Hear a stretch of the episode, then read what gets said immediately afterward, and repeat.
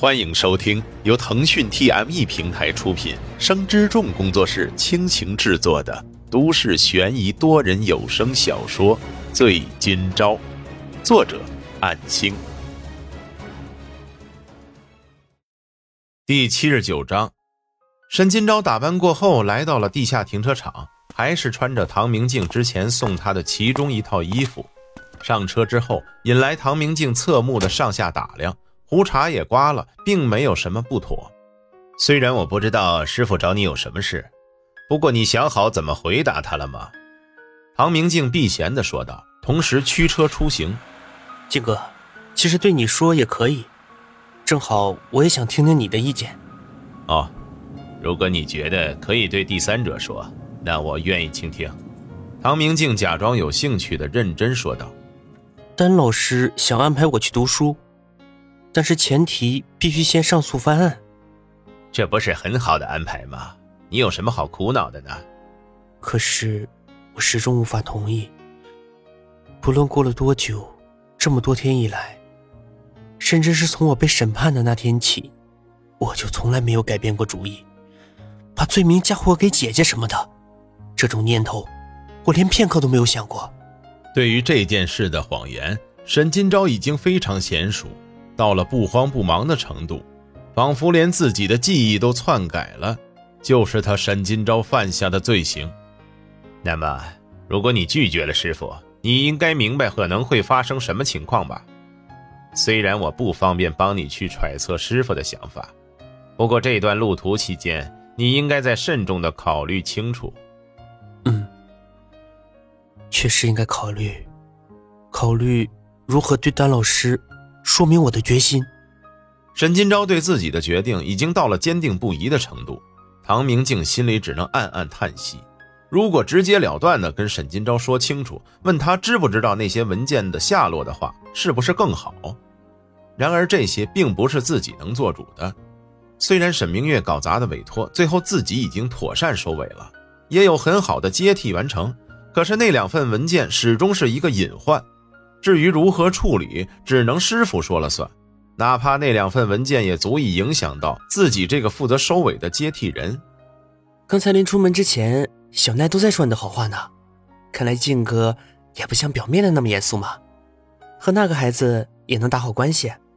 沈金钊有些心虚，因为这番话一直在犹豫要不要说。毕竟在印象中，唐明镜就是精明能干、一丝不苟的。想不到他居然能和小奈那个调皮鬼处得来，自己可是没少受罪。唐明镜愕然，连一向专心驾驶的他都不由得看了一眼沈金钊。想不到他居然敢对于自己说这种话了，确实不得不刮目相看。这也意味着他的自信在成长。你小子，呵，是不是在小看我呀？啊？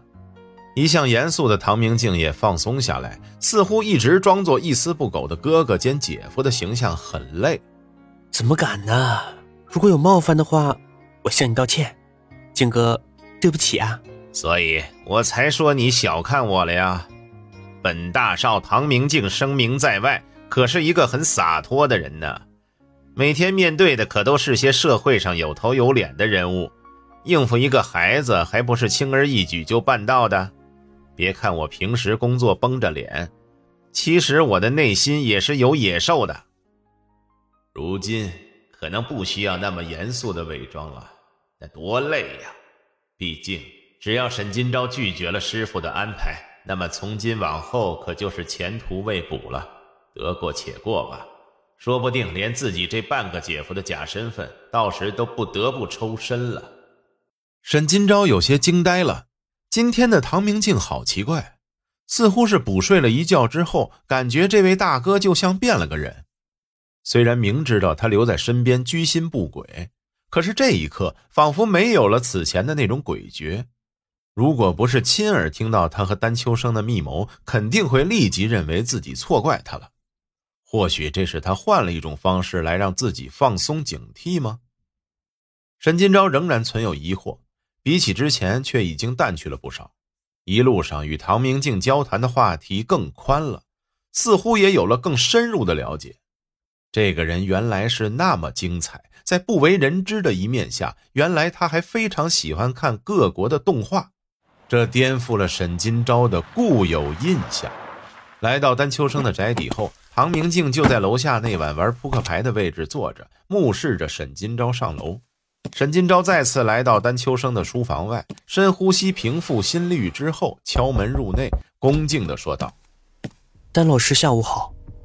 坐吧。”丹秋生淡淡的说道，依然是往常那般精神饱满。五十六岁的他却像四十不到。沈金钊压下忐忑的心情入座，然后说道：“丹老师，这次匆忙召会是因为上次的答复吗？”丹秋生微笑道：“嗯，这是一方面。既然你提到了，那么你考虑好了吗？”本来并不应该率先提及。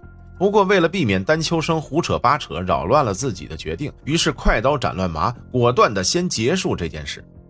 沈金钊直视着丹秋生，认真的说道：“是的，丹老师，很抱歉，之前的安排我……”没等沈金钊说完，丹秋生摆手打断他，平静的回应道：“行吧，那这件事就作罢了。”没想到丹秋生如此的果断，自己想好的措辞一点都没能发挥。